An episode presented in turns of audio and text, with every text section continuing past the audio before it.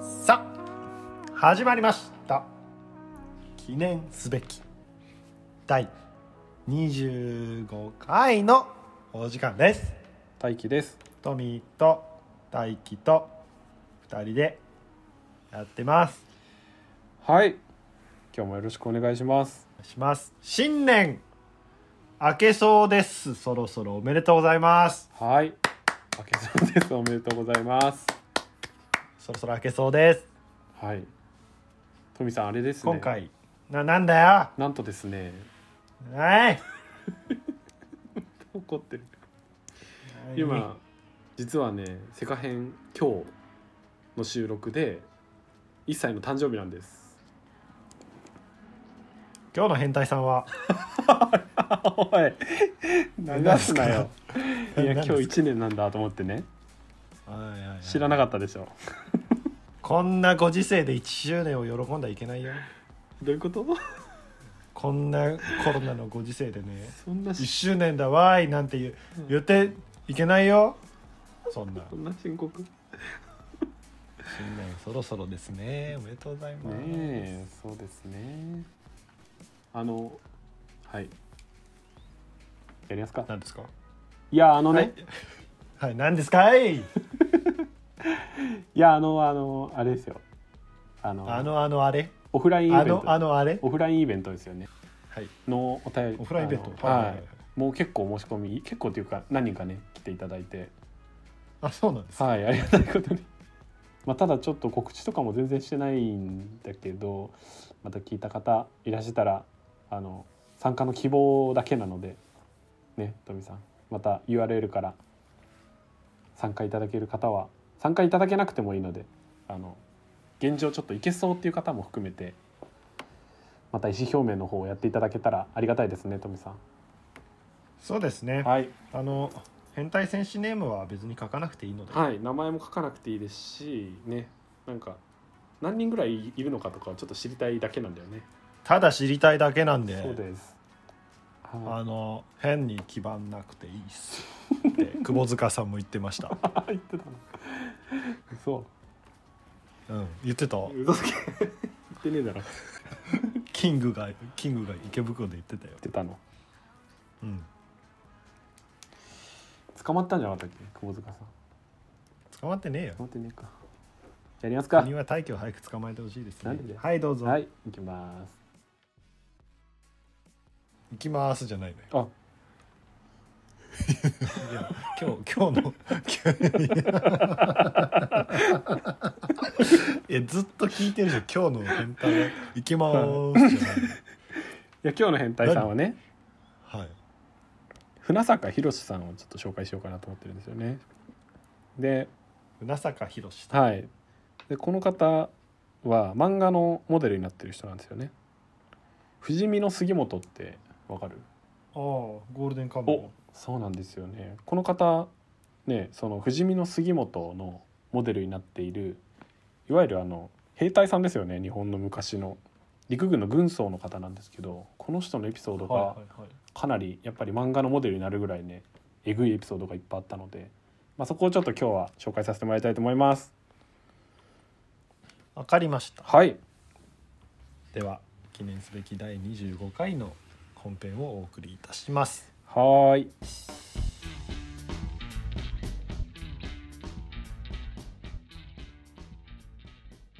松山英樹選手おめでとうございます好きだねゴルフねいやー ZOZO チャンピオンシップ感動しましたいやでも最後イーグルで締めにくくってねあいそうだやったそのこまでしなくてもいいよって言っちゃったんだけどねおじちゃんね目の前でテレビの前で言っちゃったよついつい残り4メートルあったからねおいおいおいそんなそこまでやらなくていいんじゃないかなんて言っちゃったりしてね思ったよりなんか海外の閉会式とかもちょっと時間が長くて松山選手ちょっと足疲れたんじゃないかなとか思ったりしちゃったんですけどねさあそんな感じで始まります今日の世界変態対戦のおい、はなんだよそ何でれすか ゴルフおじちゃんやってたの今 知らないですかセカヘントミーのゴルフチャンネルですよ、変えないでくれるちょっとそれえいないからそんなコーナー あそそんなコーナーもそんな番組でもないからねあそうトリンガーリはねちょっとね最後のホールでちょっと緊張しててボギー叩いちゃったりなんかしてちょっとあここがやっぱトップの差かなんて思っちゃった、ね、そこがやっぱね勝負の分かれ目というのは結構前から決まってたんじゃないかなやっぱその心っていうかねメンタルっていうのは大事なスポーツだあ分かからっねたゴルフっていうのはゴルフ変態じゃないから今日ね大丈え松山英樹選手の紹介って聞いてきた、夫違う 違うよまたそれまた別の回にしようよじゃあいや結構気になあそうるですでもすごいよね松山英樹ねはいいやーまた優勝したんですかはいまたね優勝しちゃってあれなんと2億ですよ、ええ2億弱マジで2億弱ですねごめんなさい2億じゃなくて2億弱ですね あそこ別に1気にな回るのしな大 いから会で2億弱稼げてるここすげえすごいですね松山選手僕の1個上なんですね松山選手ね、はい、僕と大樹さんの1個上ただ早生まれだからなんと同い年なんです同わかんないじ年に生まれてるいいよ92年生まれ興奮しすぎよちょっとうつですごいよ92年生まれの星だねあれは松山英樹選手松山英樹選手ってつけちゃうもんね、うん普段話してる時あれ松山すごいねなんて言ってるんですけど、やっぱこういう場になると松山英樹選手って言っちゃいますよねタモリさんと同じようなもんですねタモさんって言えばいいですかねたださんまはさんまなんだよ ねさんまさんとはだかわらかったほら言こうわやなっかて伸びりていすくるんんだだけどほらなもうなんかみんな混乱してる多分これ聞いてる人多分 うん、なんかもう動機がするなんか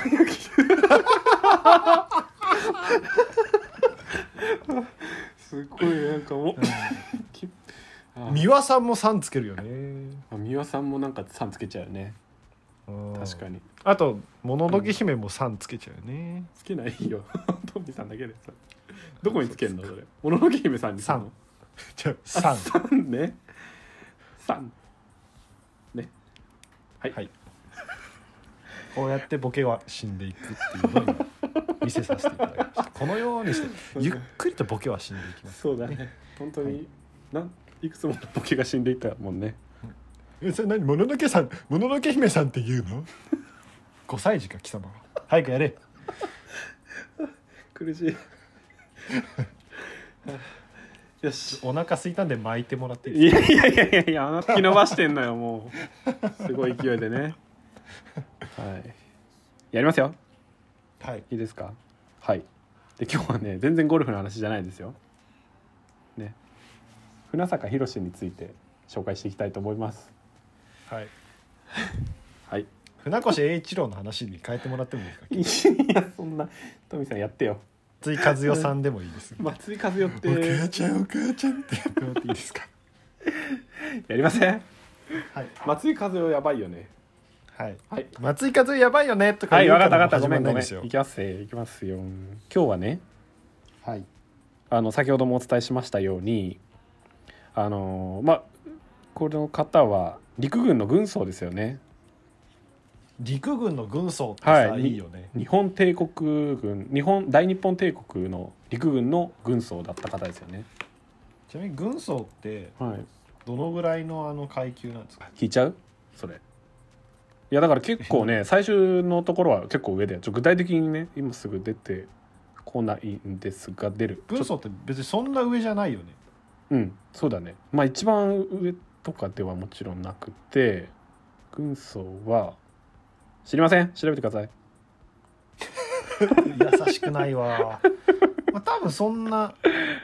上じゃない気がしますね、そうでもね割と出世した方っていう風なことなんで結構あちな上みにだあとの思いますよ小野手の小野手のモーガンは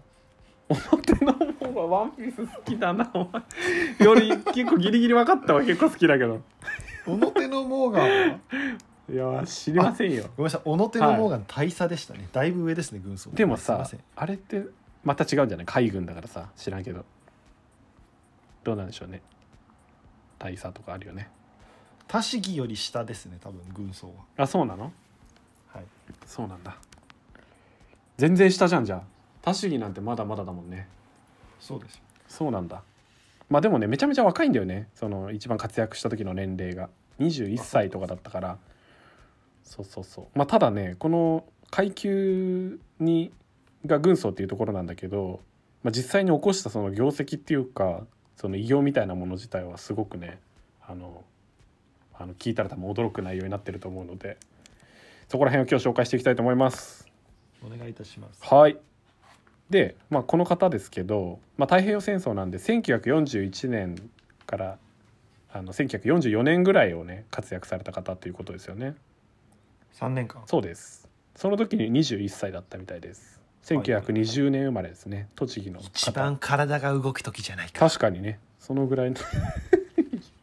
そうなんですよ。はい。はいはいで、まあ亡くなったのはあの2006年なんで意外とねすごく長生きされてはい最近まで意外とね生きてらっしゃったっていう方なんだけごど、存命だったんですねそうなんですよ。この方についていろいろ紹介していきたいと思いますが、まあ幼少期から少しねちょっと触れていきますと、まあかなりねそのまああの陸軍の軍曹としても活躍された方なんで、まあかなりその身体能力がやっぱり高い方なんですよね。まあこれからお話しさあれじるゃあモンモンスターボックスとか24段ぐらいいく 24段ってどんぐらいだっけやばいよね結構はいはいケイン小杉とか何段ぐらいだったんだろうね23ぐらいじゃないですかあそうこの人は行くかもしれない本当に池谷直樹ぐらいいってる懐かしい よくその濃い飯パッと出てくんな池谷何してんだろうね池谷直樹はじゃあ池池谷直樹何してるかじゃあ調べておきますねいいいです調べなくてそれはあそうですかはい、いきますよで幼少の頃からまあ非常に体が頑丈な方だったんですよねで、まあ、性格も非常に負けん気が強くてで、まあ、柔道とか拳銃剣じ剣道 か剣道とか拳銃いや今日めっちゃ噛むななんかもうちょっとうまく切っててくだいや噛んだのか間違えたのか怪しいところですけどね読み間違えるななんかこっからまだありそうだないろいろいくよで、まあ、剣道とかね柔道もめちゃめちゃ優秀で、まあ、小さい頃からすごく活躍されてたんですよねでまああの21歳で、まあ、陸軍に入隊するとでこの時はもう戦争の一番過渡期ですよね太平洋戦争のもしかして池谷調べてます富さんいやぼーっと聞いてましたそうですか。はい、でまあこの人は、まあ、先鋭部隊その陸軍の中でも先鋭部隊の第36師団っていうところにまあ勤めたわけなんですよね。であー20、はいはいはいはいはい、はいうん、で21歳にしてこの敵弾頭ってわかるいわゆるなんかそいやのちょっと一人で扱うロケットみたいなようなやつだよね敵弾頭のそうそうそう攻撃の部隊まあ当時の先鋭中の先鋭精鋭いやそこまでかどうかは分かんないけど、まあ、その中の分隊長サだスかケらでいうサスケの黒虎みたいなもんですか、今日サスケめっちゃ出てくる山田勝美率いる黒虎みたいなやつですか それもしかしたら懐かしいな黒虎だうよんね、その皆さんに分かりやすくその第36師団、うんまあ、現代でいう黒虎みたいなもんだまあよね、そうだねじゃあそそのぐらいかもしれないもしかしたらあじるゃあ程あ度のエリートのねうん船井さんははい船坂、船ね、井さんでした船坂船船坂坂さんはうん山田勝美だ、その中の一番偉い人うん、うんでもさ全然関係ない山か田ら勝美ですね、うんはいはいサスケって今みんさな頭の中にもう山田勝美が出てる からいやでもこの人は本当身体能力は本当その人たちに匹敵するぐらいかもしれません本当にあ本当ですかじゃあうん長野誠ぐらい、すごいなファンだったサスケの たまにさめちゃめちゃ鍛えたみたいな感じで体もバチバチに筋肉隆々の人がさ始まった瞬間3秒で落ちたりするの、それ山田勝美だよ あそうだっけおいみ山た田いな勝美の感ことバカじにする早すぎだろお前みたい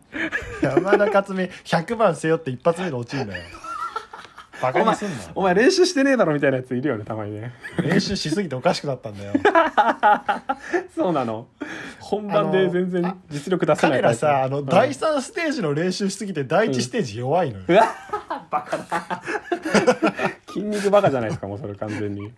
怒られるよ黒虎に本当そうだね確かにあんなやつら大輝も見た目黒虎なんだかやめらろ色だけやめな体の色だけだよそ れ杉並の黒ジャガーが いや 前から言ってるよねそれなんか黒ひとかさそんな黒くねえからもう漆黒じゃないかあの完全に色合い、漆黒の大輝じゃない、違いますよますから ST って呼ばれてたじゃん大学の時 ST はいなんすか ST ってもういいですよはい行きますよ続てくだはさいい行きます でまあまあでこの方の戦闘技術なんですけど、まあ、やはりねもともと剣道とかねあの柔道とかされてたっていうのもあってあの他にも剣銃剣術っていうのがあるんだけどあ銃の先っぽにそうそうそうそうそうそうそうそうでそれも有段者なんだったんですって当時はそれの段とかがあったそんうですねそうそうみたいですねでまあ当初のねその銃剣術の順位っていう偉い方からももう手抜いてもう3段に匹敵するみたいなでむしろなんかいやいやその評価あんま聞いたことない よあいつ手抜いても3段だぜ本気で5段でいいじゃんなんかね形容してるのがちょっと難しいね腰だけで3段に匹敵するみたいな言い方をしてるんだよねとか手を使わなくてもみたいな腰だけで銃何セックスの話ああおい言うなお前はっきりそれダメだろそこまでの下ネタあれダメでしょ俺らのいや何の話ですか急に 俺のピストル俺の拳銃には剣がついてるぜ腰だけで3段だじゃないのセックスの話じゃないそれ完全にまあでもそういう風にね例えられたらしいですよもう腰だけを扱うのでも3段のレベルに匹敵する全然全然意味がわからいないや意味は全然わからない ないよね全然意味はわからないわなんか他にそういう武芸ないもん腰だけお前剣道すごいなって耳だけで読んだんだよないでしょあいつは耳の動き言だけっでたらそ読んんだだなん感じだよねでもなんかこ全の然例え意味がはわからないいや俺も腰だけねで全然わからないんだけど まあそのぐらいそこを掘っそこを掘ってほしいわ 確かにいやでもこれ調べても出てこなかった意味が分からなかったんだよね意味を調べてもただこの10位の人ははいあの腰だけでも3段に匹敵するっていうふうに例えるほど、まあ、すごかった方だったんですっずってと面白いなずっとおもろいなその例え 本当ね今後使おう伝わんねえよあいつはもうルービックキューブ歯だけでもう2秒でみたいなもんでしょ歯だけで回すぜいやいや化け物だわかんねないけど腰だけで3段いやその腰につけるのかな、うんその銃を多分、あそういうことかもしれないね多分ねまあ、普通にねうん剣,、剣みたいに使うとしたら懐確かに確か刺に、すでしょうねそういうことかもしれないね言わんとすることは。うん、であとはねその小銃ってあの、まあ、銃とかを使うあの技術でも戦闘技術でもめちゃめちゃ名手だったんですってこの人はね。はいはいでこの人がかた活躍した戦いに関してはアウガウル島の戦いっていうのがあったんですってこれは東南アジアなんですけど21歳の時なんですけどねでここ太平洋戦争の中なんですけれども、まあ、これが結構ねこの中でこの船坂さんのこの、まあ、恐ろしい変態性がいろいろあったのでここら辺をちょっと深掘りしていきたいと思います。やっとだよおいお前も一緒に喋ってただろずっと話それながらね今回俺もいろいろ喋ったけどやっとじゃない、 はい、いきます。 15分経ってやっとじゃない、ガスガス切っちゃってください。いらんところはね。はい。いやでも編集って大変なんですよね、本当にね、富井さん。いろいろ話を皆さんの伺ってると。本当ありがとうございます。はい。はい、いきます。でね、あの、アウガウルの戦い、先ほどお伝えしたところなんですけど、で、まああの、まあ、この戦いの中でね、もうやはり、もう日本はもうめちゃめちゃ、まあ、劣勢だもちろん太平洋戦争で負けてるぐらいだから、まあ、ここでもめちゃめちゃ劣勢だったんですよね当然。でこの船坂なんですけどあの先ほどのあの敵弾頭の部隊の、まあ、一番偉い人っていうふうに言ったんですけどこの敵弾頭ってそのロケットみたいなものねでその刀身がこうもうめっちゃ真っ赤になるぐらい一人でもう戦い続けてなんとこの人一人で100人以上の敵兵を殺傷したって言われてるんですよね。で、まあ、まあただねこう、まあ、戦ううちでやっぱり怪我をするわけなんですよねその100人を倒してる間にもさそのロケットみたいなものを撃つからさその破片が飛んできたりとか、まあ、あとは敵からの攻撃が、まあ、あの当たったりとかすることもあったっていうことででまず太ももも大怪我するわけなんですよねはい迫撃の桃破片缶。桃缶された桃缶どころじゃないねこれ迫撃の破片が飛んできてるって言ってるからもう多分もう血だらけ血まみれ桃缶のもう100倍ぐらいやばいはずそうなるほどそうそうそうでその迫撃の破片がもも以外にも左腕にも来たっていうことで、まあ、片手片足がやられた状態っていうわけですよねうわモビルスーツだったらだいぶ損傷大きいですよいやだいぶ大きいですよもう普通の人間でしたらもうあの終わりですよねここで大体ね当然そうです よねもう使い物にもならないでしょうし普通の人間だったらまずそこに行かないけどいね、やいやそんなことないですよもうねもう行ってる人たちの中でも、まあ、両片手片足やられたらもうさすがに使い物にならないと思うんですけどで、まあ、ただはいそうはいはいそうかはいわかりましたそうだと思うんですけど、いまあでも残す右手でね左手怪我して右手だけで直接砲弾を投げて、まあ、戦うっていなうになになに砲丸砲弾ね砲弾あ砲弾ね砲弾を投げる、そうそうそうもう自分で投げて戦うと手で手でそうそうそうそうそうただもう銃は銃なんか砲弾はまあ投げても戦えるんだと思うんですけどこの イメージがあれ砲丸投げ、多分で火つけてバンって投げるんじゃん爆弾みたいにあで爆発させ砲る弾ねそう砲弾砲弾砲丸じゃなくて砲弾じゃない砲 砲弾だけの砲弾っつそんったなら殺傷力ねえだろうなと思って飛ばねえしなそんな になまあなんせ砲 はいなんかモンスターハンターの世界なんかちょっと想像しちゃいましたね そんな肉弾戦じゃないでしょ砲丸をさすがにこの時代でもねびっくりしたはいだから砲丸ほどじゃないけどほ砲丸ほどじゃないか、まあ、砲弾もまあなかなか重いというので、まあ、残す右腕も、まあ、捻挫すると大怪我を負うわけなんですよねこの右手 も、ちょっと待はいって捻挫はいはいなるほどね、まあまあでもその、まあ、捻挫もやっぱりやばいよなかなかね、検証炎検証炎からはうんまあ、腱鞘炎ぐらいのレベルじゃないかもしれないですけどこの戦いの中で、まあ、傷を負うわけなんですよね。でまあもうその後にまあもうひあのー破片が飛んできて血だらけにもなってるわけなんで、まあ、歩くことすらもできないっていう激痛でね、まあ、そんな中でも負傷した部下を担いで、まあ、陣地まで張って帰還するっていうタフさなんですよねこの人は。いはいはいはい、もう最強ですよねもう破片が飛んできて血だらけになってるのに部下を担いでってすごいうんうんまあ、す精神力もめちゃめちゃ強いしそう体もめちゃめちゃ強いっていう感じなんですけどでまあ帰還の途中で敵兵3人と鉢合わせするんですってばったりこの曲がり角でパン加えて走ってたらそんなぶポつかッっちゃプったんだポップな相方ねえわなそ んな普通にもうガチでもう銃持ってる敵と見つかるわけなんですよ鉢合わせするわけなんですよばったりだえ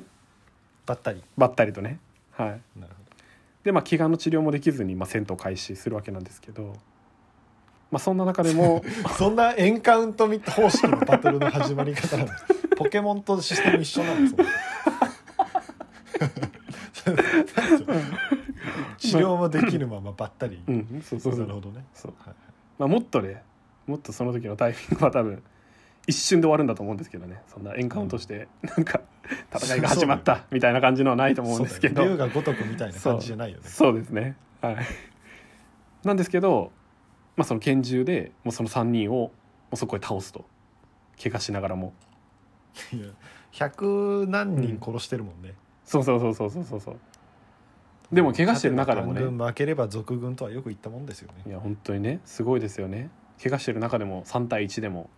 むしろもうあの怪我している仲間を背負いながらでも勝つという強さですよねは強さの話で い、いやこの後にまたいろいろあるんですよ変態のところがねあーはい、わかりましいやでまあこの人はもうもう大怪我を負ってるわけなんで、まあ、負傷もめちゃめちゃひどいっていうことで、まあ、味方軍の軍医が足の怪我とかを、まあ、見るわけなんですよね。まあ、したらもう,、もうはっきり言ってもう治るレベルじゃないみたいなもうボロボロもう血もめちゃめちゃ出てるし裂傷もひどいし出た包血帯のも破片が包帯の破片あそうそう砲砲弾のね砲砲弾弾のの破片破片がも刺さって血だらけだし、それさ、 うん、設計に問題がすごく ないうんまあでも100人もそうなるっうてん知ってるじゃない、確かにねでももしかしたらこの時の技術ってそういうもんだったのかもしれないですよね、プロテクターとかうんしないんだ、ね、うんでも100人も殺してる中なんで本当にどうなんですかねいろいろ敵の攻撃ももちろんあったと思いますし、なるほどねはい、砲弾以外にもいろいろあったわけそうですね、はうんい、でまあその軍医の人からもうこの人足手まといになるっていうので自決用の手榴弾を手渡されるわけなんですよね、えうんいやだからねやっぱり昔の日本軍ってやっぱそういうもんなんじゃないですかわあ足手まといになるやつはもう、なるほどねまあの確かに死んでもらうっていう燃料片道で突っ込むぐらいですからねねそうだねそうそうそうそうなるほどそうそうまあだからまあ医者の目から見てもこの人はまあ生き延びることはできないっていう判断だったんですけど手渡さ手渡されたその手榴弾を手渡された翌日には歩けるまで回復してるっていういやめっちゃ怖かったんだろうね でえも知ってますあのそういう問題じゃないでしょ なんですかあのはいこう戦争とかではいこう紛争とかでやっぱ怪我人を増やすっていうのが一番はいしんどいらしいですね、殺しちゃうよりもあそうなんだはいやっぱうん救助とかはいはい治療にやっぱ割かれるんでああなるほどね怪我人を抱えておく方がかなりしんどくなるみたいですよなるほどねそうなんだ、はいへえあだからやっぱりこの人はもう死んでもらおうっていう判断だったんだろうねその可能性ありますねああなるほどね全体を救うためにはもうこの人の死はもうちょっと救えなかったんだろうねこの人は、いそういう判断だったんだろうけどあちょっとここリソース足んないわってなったんでしょうねうん多分そうかもしれ ないねただ次の日にはもうすっかり歩いてるっていうすごいな何者って感じですよね い頑張って歩いたんだろうねでもねいやでもなんかねこの人はもう回復力がやっぱり普通の人とどうやら違う体質だったらしちいょ んっだとあの違うんだよな回復力のいいや俺も思うんだけどね、感じがうんでもそういうふうに奇跡のレベルじゃないですかそう そういやでもこの人はあのね回復力変態だこの後もあるけど話がね 化け物なんですよ本当にもうそれ凄まこっじいそり寝る前にホイミ使ってるんじゃないですかななんですかそんなわけないんだよな、う人そんなわけない、ないんだよね本当にうん、うん、すごいね、うん、そう組そう織液がすごいのかもねすごい出てるのかもドしれなバい、ドバ出るのかもしでれないこれ医学的にどうなのかっていうのもちょっとすごい見識のある方に教えてほしいです気けどねになるわ、うんなんかさあのーうん脱走したさうん脱獄変態いたじゃない、ゴールデンカムイの白石みたいなはいはいはいはい前も紹介したさああはいはいはいはいはいありましたね、その方もさなんかうん、なんか脊柱抜くとかさそうそうそうそう壁登るとかさね、人なんか、うん、あとななんんなかのこの体の人骨を道バンダなんか、ね、関節を抜かし全て部、外す、ねそれはまだわかるんだけどさ、うん、なんか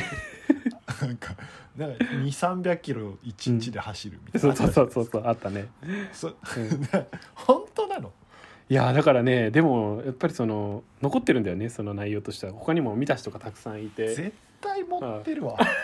まあでもここに関してはね事実はわからないから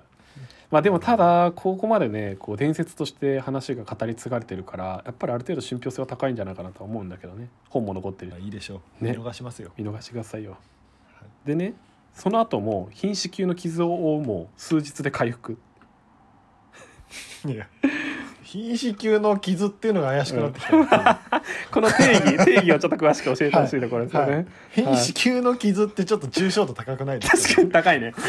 さっきのちょっとな捻挫のことかもしれないしねもしかしたらちょっとありえるよ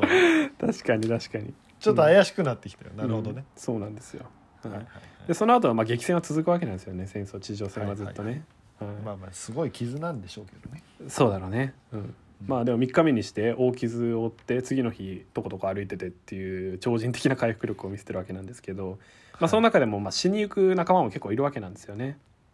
でせめてまあ水だけでも重症の方にっていうことで、まあ、単身で水を汲みに行ったりとかしてたわけなんですよねこの分隊長はね。あはいでただその単身で水を汲みに行く途中に、まあ、敵に発見されると、まあ、戦争中なん でね先ほどと同じエンカウントしてるわけなんですよね。結構エンカウントするねそうなんですよ、はいなまあ、るほこの戦いもやっぱり一瞬だったと思うんですけど、まあそうでしょうね、うんで集中砲火を浴びるっていうことで腹部を撃たれるんですよ ね。うん、ただなんとか敵陣から逃げ生き延びるっていうわけわかんないですけ ど生き延びてるんですよ不ね死身不死身なんだこねのそうなんですよ。はいはいはいでただ、まあ、傷は深いっていうことでもう本当にまあ、痛みもすごいわけなんですよねで生き地獄のような激痛に襲われるってで傷口からウジ虫も湧いててで船坂はこの船坂さんねこの自決を決意して まあ、軍医から渡された手榴弾をこう開けるんですって解除しはてい爆発させようとしたんですけど、たまたま不発だったっていうことで、またこうその時に死ぬのはできなかったっていうことになってるんですけどなるほどただその後も超人的な回復を見せて生き延びるっていういやはいうんただもうボロボロなんですよね本当にまあそうでしょうそうで、まあ、この人の執念はすごくてで最後にあの一矢報いてやろうっていうことではいでもう立つこともできないぐらいボロボロの状態の中でね、まあ、すごい傷を負いながらもたくさんダメージがね この人でも回復できないダメージをたくさん負ってでうん4日目に、まあ、飲まず食わずで、まあ、敵の司令部までこう歩み続けて残り2 0ルぐらいのとこまでたどり着いたんですって。いやもうシャトルランの距離しかないそうそうそうそうもうあとちょっとみたいなところなんですけどで船坂この指揮所にめがけて突進するんですってもう満身創痍な指揮所ってああそのはい、指揮官がいる、そうそうそうそうそうそうそうで突進するも、まあ、首を打たれて昏睡ういやいやいやでもう血がめちゃめちゃ出て出血多量で、まあ、死ぬはずなんですよね本来ですとね。うん死にますよそれ、はい、そんな生きてるわけないじゃないですかでまあ撃たれた後に、まあ、敵軍の軍医に、まあ、運ばれると、まあ、ぶった軍医あなるほど 敵軍のね、まあ、昏睡してるところをね、でするとその野戦病院の中で息を吹き返して大暴れ捕虜にしようとしたんですか ねああそうだと思うんですねはいそうなんですよで またしても生き返るっていうすごっ首を打たれてるんですよ本当にそれがっつり撃たれたのかな もしかしたらかすってるだけかもしれない可能性あるよこの文献によるといやでもこれはあの本当に撃たれたみたいです敵軍のその話の中で残ってるあの内容みたいですけどまあなるでほどまあまあ捕虜というかまあそのまま捕まるわけなんですよね生き延びた後も はいはいでまあ一応ねもうこれで戦争はまあ終わってでまああの、まあ、帰国することができたわけなんですよね浦坂はこんな重傷を負いながらも回復していって、はい強靭的な回復力ではいはい、でまあ故郷に帰ってまあもう戦死したものと判断されてるわけなんですよねもう数々あそのういろんなはお話の中からもう大傷を負って敵戦に向かっていった船坂はもう死んだっていうふうに言われてるわけなんですけど、で船坂はまあ自分の,、まあ、あの故郷に帰るわけなんですけど、まあ、船坂宏の墓っていうのがまあ建てられた墓標があったわけらしいんですけど、まあ、それを自ら引き抜くっていう、引き抜く、はうい、んそこは別に変態でもないけど いや結構変態なこれ自力で引き抜くんですよなかなかちょっちょ大きさとかもよくわかんないとはねこれさいろいろなんか伝説としてあの語り継がれてるわけなんだけどこの大小とかの定義が具体的に書いてないんだよね今思えば、はそうだ別になんか引き抜くとかそれがすごいかもわかりませんしい あいつ引き抜いたぜって言われても、ちょっはい、まあでもなるほ首,、どね首を打たれて生還したのとかはあの、はい本当にそうみたいですよ、とわかるはい、で、まあ、戦後にその人は、まあし、あの最後あの故郷に戻ってで渋谷駅にあの大聖堂書店ってあるじゃないですかあちょっとわかるえ嘘わかんない出たらさなんか一番目の前にハ駅チから公のあそうそうそうその付近にで大聖堂書店を建ててあれ大聖堂書店っていうそうらしいですそうなんですよそうなんですよ多分見たら絶右対わか側るにあるあそうそうそうそうそうスタバの右側にあそるうそうそう青いやつはいはいはいでまあそれの大聖堂書店のあの書店の店長として あじゃあそこ土地持ってたん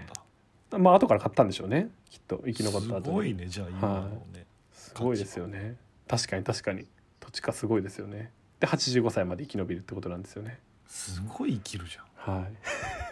ちゃめちゃ長生き体強いんでしょうねめちゃめちゃねすごい強すぎはい和製ハルクですね本当ですよ化け物ですでも見た目は結構ね、まあ、どっちかって言ったら華奢って感じなんですねこれまで紹介キャッシャ華やっぱ細いやつのがやばいんだよね 出たやっぱりその説細いやつのがやっぱやばいんだよなその説唱えるよね結構ねはいはい絶対やばいんで細いやまあなんかその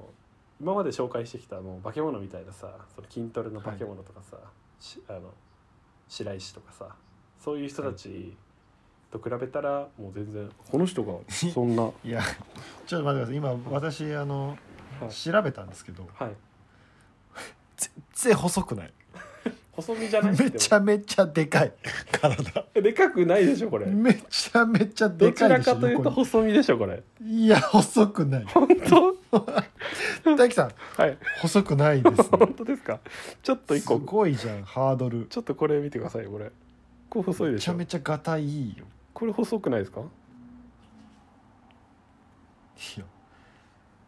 全然細くないですよ本当ですか全然まあ多分今細いっていうほど細くないかもしれないねえだからやっぱさその変態でこれだけ体力があってさ超人的な回復力があって、で負傷した仲間を背負ってとかなんかちょっとさめちゃめちゃもうほんとハルクみたいなイメージかと思いきや、まあ、それほどじゃないっていう感じですはい はい。以上です。 唐突な終わりはい唐突な終わり唐突な終わりでああなるほどはい今日あの横断歩道はい横断歩道にさはいはいたまたま赤信号で待っててはいほんとたまたま赤信号待ってたんですよはいはいはいたまたまですよたまたまはい普段は待たないんですけどはい、はいじゃないけどまあいいですわうん、あのすごい半袖半ズボンこのちょっともう寒いじゃないですか、もうほぼ冬みたいな感じですもんねで虫取り網持った男の子いたんですよ幽霊じゃないですか今いや多分だからあれはそれはいあのー違う世界から来た男の子なのあ れは完全にあの完全に季節が間違ってるとそう違うあの異世界から来た子なんだけどうん多分ここからあの今まで飼ってたうんのが私あれ虫取り網だと思ったんですけどはい多分あのこの今ある現世の人たちを捕まえに来たんだなって思いました何ですかその話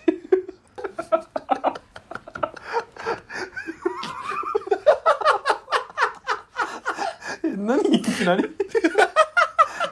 怖っ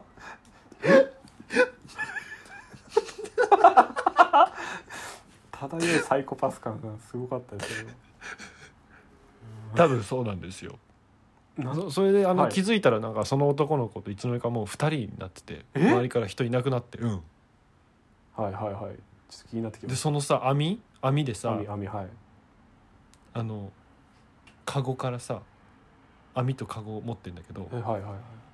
網で私の頭シャッってやったのね嘘でしょその男の子やったのやってはいはいわかりまし、そしたたらあっってなるじゃん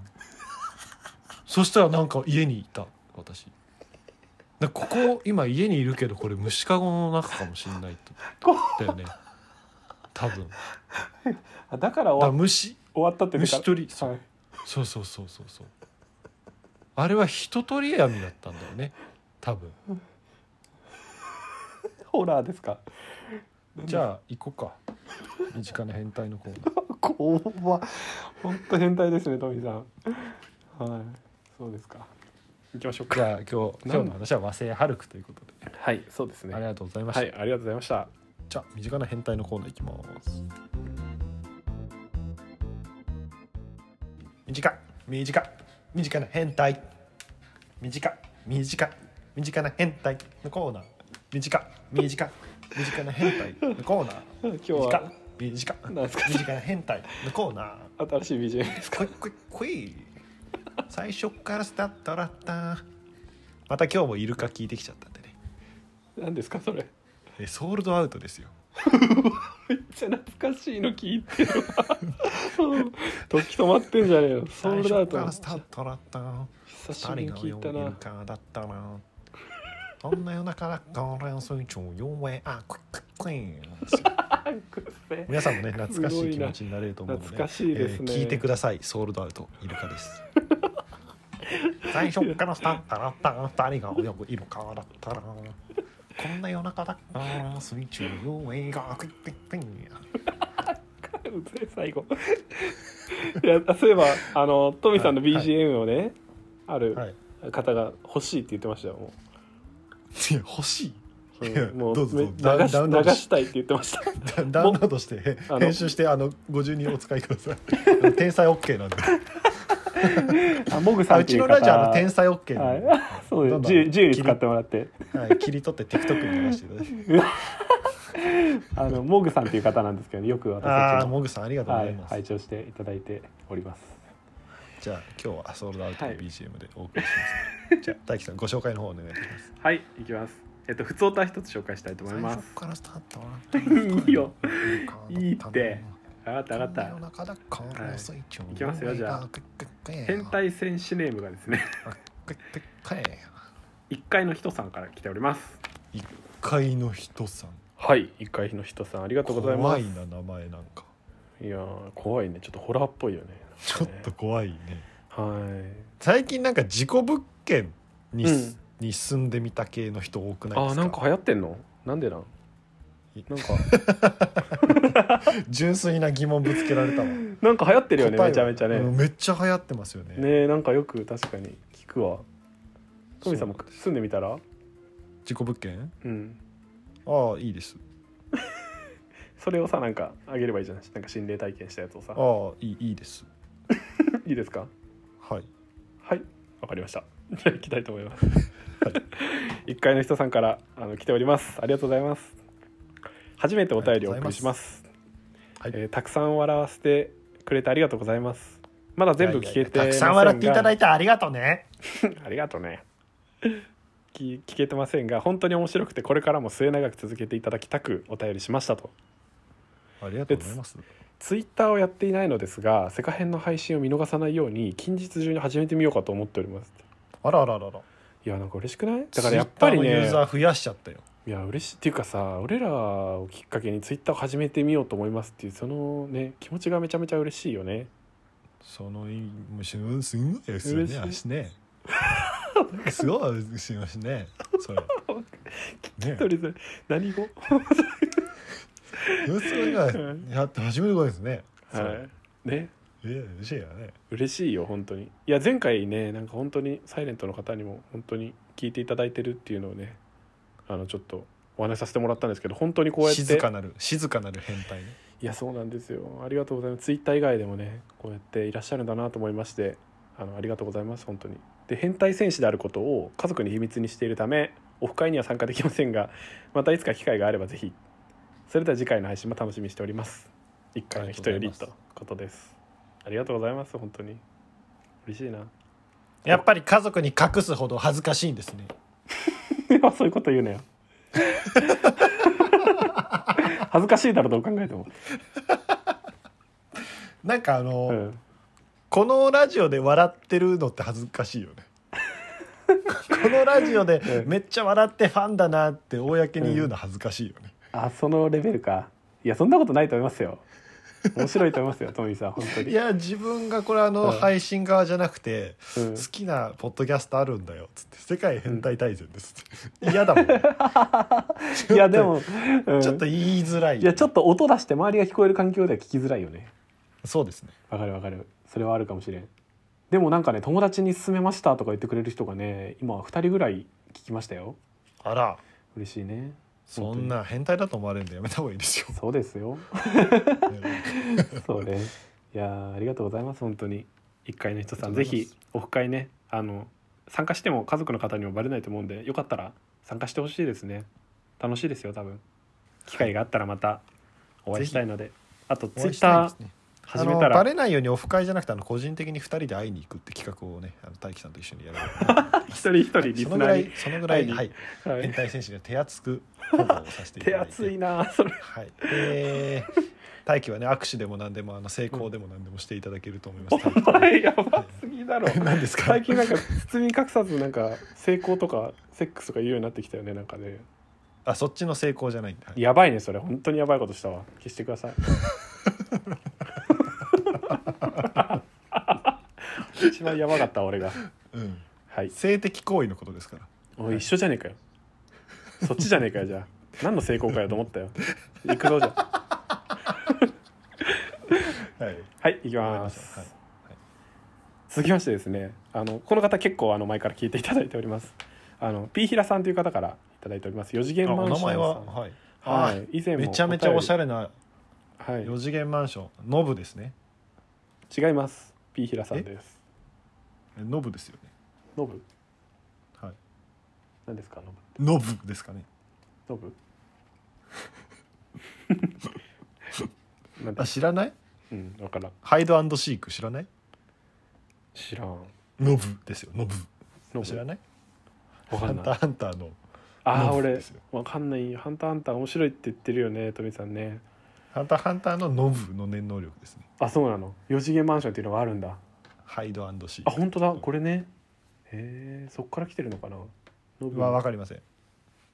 でもぽいねまあいいや行きましょうかはい変態大全のエピソードをエピソードで使ってもらえたらと思い、えーぶっ込ませていただきますあハードル上げてくるぞ、はういん、結構前にいただいたんですけどすいません遅くなってしまってさあ使うかどうか使わせていただきますごめんなさいちょっと嫌なやつになってるなでつ実は今回のポッドキャストの収録中おもらしをしましたえ なかなかないよポッドキャストされてる方なんで収録中じゃなくてすっごい面白かったんだろう ねその時がはい詳細が書いてます私足に麻痺を患っておりまして基本外出いやいは何何そのポップじゃん感じで言うじゃん結構ポップな感じで扱ってもらおうとし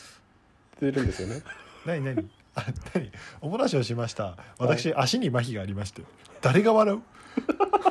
これでこれ待って誰が笑うと思ってまあ読みましょ うまかあね、まあまあいいよ基本外出は車椅子で外出時は念のためおむつを着用しておりますいやいや誰が笑うの これでそんななんかうんそしてそして今回のポッドキャストの収録は外出から帰ってきたばかりで着替えずにそのまま収録に臨みましたとで新しいオープニングがきが決まり調子よくコーナーに入りましたとでこれこポッドキャストの収録して る時のお話なんでしょうね調子よくコーナーに入ったんだねはい時時のお話なんでしょうねいいな別にどうではもい調子いいか悪い か、はい、でお悩みインターセプトっていうコーナーをやってらっしゃるんですなる ほどいね。ちいちおしゃれですねなんかはい、タイトルがでひろゆきさんってあれだよねあの2ちゃんのかなひろゆきさんのリスナーさんが過去にひろゆきさんに送った質問に私は勝手に答えるということをやっておりましたと、 勝手だな勝手に ねすでっごこいちらも思いのほ勝手なか気持ちよく回答ができたと、 そううん時々感情映写入ってくるね、そう なんですよねはい調で相方市民さんっていう方なんですよねこの方もフォローしていただいて市民さんがお悩みをインターセプトするターンへ移りましたと、いやはい、知らん何すす意味もわからないし、ね、 なんかあ当たり前かのようになんかおっしゃったんですけどはい、で自分のターンが終わって安心したのか気が緩み膀胱も緩み始め緩み始めました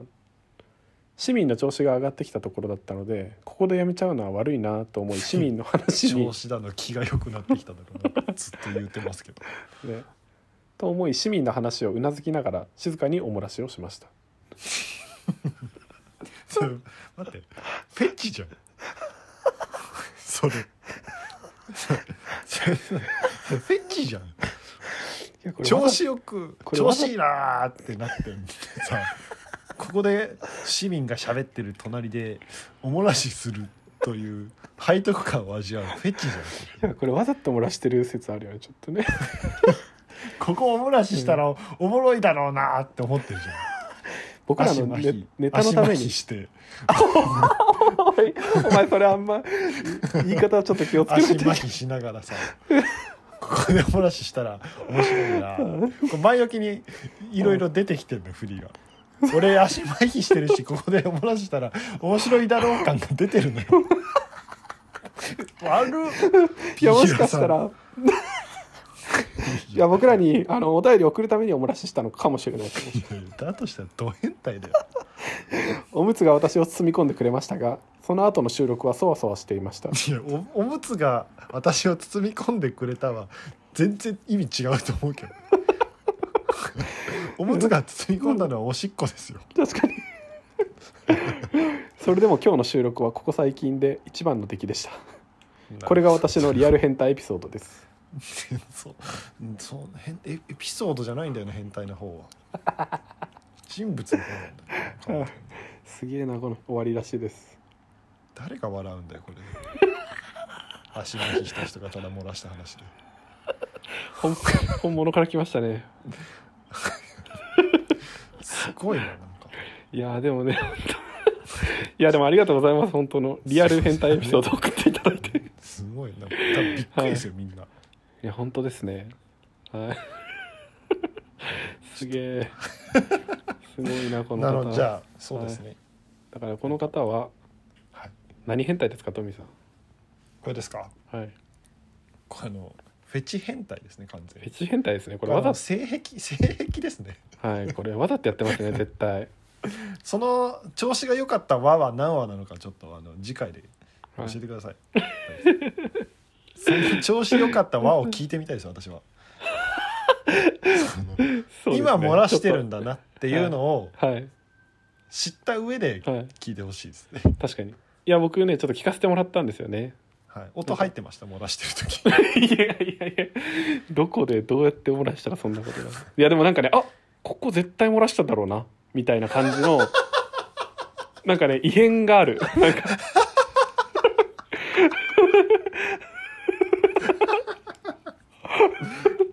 そっかやっぱでもあれなんだよプロフェッショナルだからさ多は分い平さんも、はい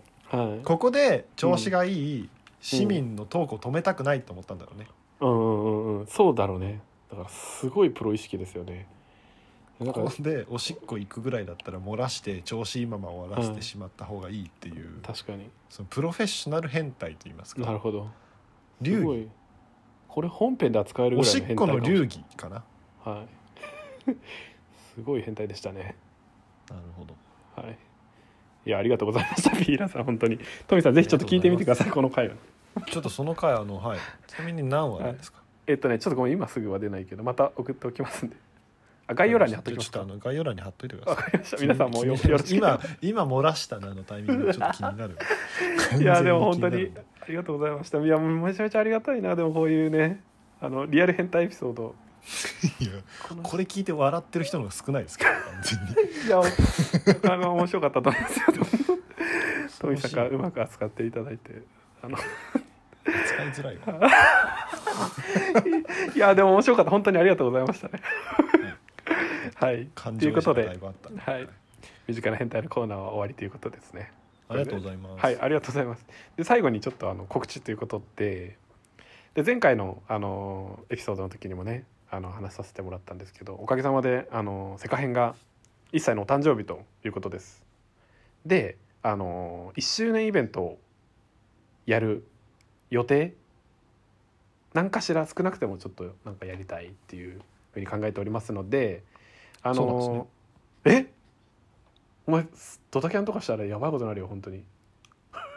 富さん富さんそやばいことになるよやばいことになるよ本当それはそれで見てみたいですけどねいやトミーさんそう言ってね絶対そういうことはしない人っていうのは分かっておりますんでまあぜひね皆さんあのトミーと私に会いに来ていただきたいですねトミーさんおい後楽園遊園地でいいですかね 僕と握手じゃないのよだからこのツイッターの URL にもあの1周年イベントの方もありますしで今回のツイートのところにもあの申し込みフォームをあの記載させていただきますのであの軽い感じで皆さんぜひ来ていただければ、ね、こっくりさんとかどうですかこっくりさんはいこっくりさんか大輝と新しソいなロソロこっくりさん 一人ずうつんなるほど大輝への質問を全部こっくりさんに聞くってのどうですか一人ず つなんかそうすごいねソロこっくり新さんイベンしいトねめっちゃ一回時ソ間かかロりそうだねソロっくりさんソロっくりさんソロっくりさんイベントやりますかソロっくりさんやりたいね絶対やらないでしょ僕は見たくうん見るだけなんであれなんですけど、はい、めちゃめちゃ怖いんでねそれがはい。い やなんかねあの皆さんが楽しめる何かを用意してできればと思っておりますんで。まあまあまあまあまあまあまあはい。カフまあェでまだやんないかもしれなカいですフけどね。カフェでおや茶ぐるらいでカすフかェでお茶する会うだけみたいなね。 まあでもドトール何で今今ね。ドトールコーヒーでねええそんな いつでもできる感じの来ないじゃんもうそれ言った らねいやでも本当に1周年本当に皆さんありがとうございますもう本ありがと当うごにざいますいやーおかげさまであのね楽しく続けられておりますツイッターもいいねしていただいたりサイレントの方も聞いていただいてるのはあの再生数で承知しておりますのでまた2年目もぜひ皆さんお付き合いいただけましたら幸いですお願いいたしますねどうします目標は2年目は2年目の目標ですかはいえー、っとはいあのー、あれですよはい金玉を3つにします何 でどういうこと それねリスナー関係ないでしょ絶対えど週何にすんのであの大輝さんのはい俺なんだま金玉た1個ももらっておでこに埋めようと思います今年は大輝の金玉を1個今日今年 やば僕のおでおでこに埋めてはいこうおでこ1日10回ぐらい叩こうかなと、 俺が痛むってことそれそうそう遠隔で凄まじい抱負が聞けたところあどうそれ大気2個あるじゃん、うはい金玉と腎臓、はいはいかん腎臓腎臓はい2個あると思うんはですいけど、はいはい1周年で1個あげちゃうっいてやあげないよあげるわけないでしょ 大変ななんでどんな抽選で2名何があんだよ代償に何があんだよ多分めちゃめちゃハイリ再生数増えますよスク終わり増えねえよ 奇妙があるだろもうそれ一瞬で終わりだもん大気の奇妙な睾丸っていうのどうですかやばいわその変な人集まるわマジでそうです ね変態はいっぱい来そうですけど本物の変態集まるわいやちょうどいいじゃないですか、うん俺らの変態の定義じゃなくてさ本当の変態の定義のやつら集まってくるわそっかはいということでねはさいん以上ですかね今日も長くなりましたねお願いいたしますはいということで以上ですありがとうございました記念すべき25回終了ですはいありがとうございましたバはいバイバイイバイ Try